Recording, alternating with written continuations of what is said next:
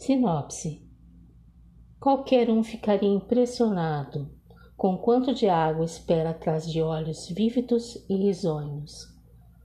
Com um predador furtivo e calculista, que aguarda o momento mais adequado para atacar a sua presa.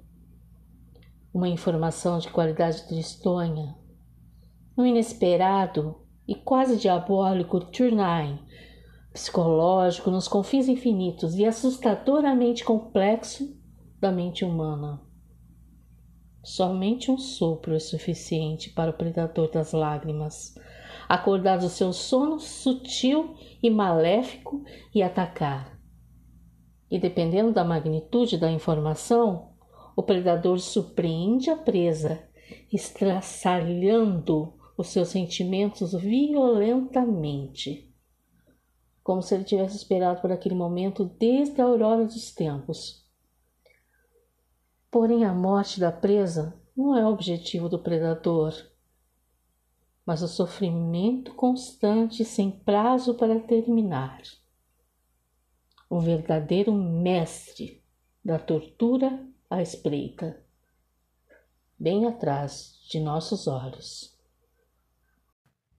O Decreto Real de 5 de setembro de 1808 e o Alvará Régio de 12 de outubro de 1808 criaram o Banco Nacional do Erário Régio, com denominação Banco do Brasil, com sede provisória no número 28 do Alameda do Rosário, quase esquina com a Rua do Mercado do Peixe, com fundos no canto da Rua do Ouvidor, do lado do mar.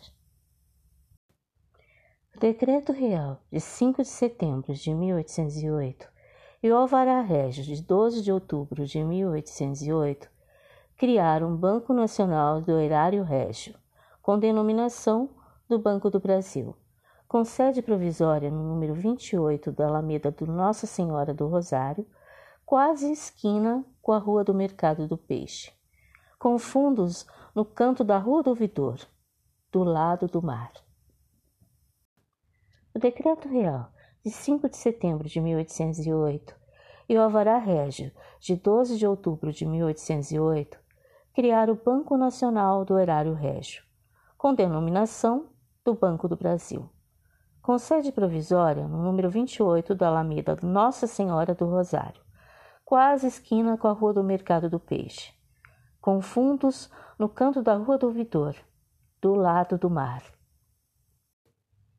O Decreto Real de 5 de setembro de 1808 e o Alvará Régio de 12 de outubro de 1808 criaram o Banco Nacional do Erário Régio, com denominação do Banco do Brasil, com sede provisória no número 28 da Alameda do Nossa Senhora do Rosário, quase esquina com a Rua do Mercado do Peixe, com fundos no canto da Rua do Ouvidor, do lado do mar. Nesses 214 anos, remete à história que a memória é uma das coisas mais importantes da humanidade. Nesses 214 anos, remete à história que a memória é uma das coisas mais importantes da humanidade. A reconstrução dessas edificações nos dá uma ideia de renascimento, dar vida a coisas que estão praticamente mortas. Preservar significa revitalizar e construir uma parte da nossa história, humanizar as cidades. Para dar vida às cidades e torná-las mais humanas, é necessário consolidar os fragmentos. Assim ficam revitalizadas. Banco do Tesouro retrofit da primeira agência do Banco do Brasil na cidade do Rio de Janeiro. A proposta é trazer vida e humanização das cidades. No vídeo vocês podem consultar mais detalhes do projeto. É uma experiência indescritível ter a oportunidade de conhecer essa obra pessoalmente ter tanta história e ao mesmo tempo ser um espaço de tanta sustentabilidade, tão funcional, e as paredes fragmentos de outras vidas. Tantas histórias passaram por ali. As janelas amplas nos transportam a um outro tempo. Conforto, modernidade, num espaço repleto de histórias.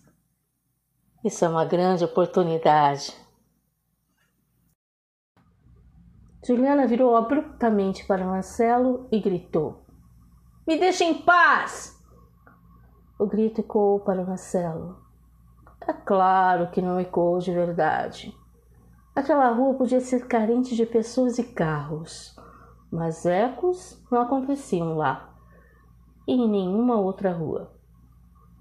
O grito ecoou apenas em sua mente e parecia contrariar as leis da física, ficando cada vez mais intenso e mais grave. E quando estava intenso o suficiente para estourar seus tímpanos ou seu cérebro inteiro, o eco cessou.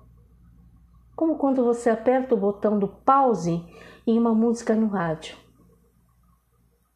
Marcelo ficou paralisado, enquanto diversos pensamentos o atormentavam. Ela sempre foi calma. O que, que aconteceu? Que afetou tanto? Será que eu fiz algo de errado? Será que eu vou conseguir ajudá-la?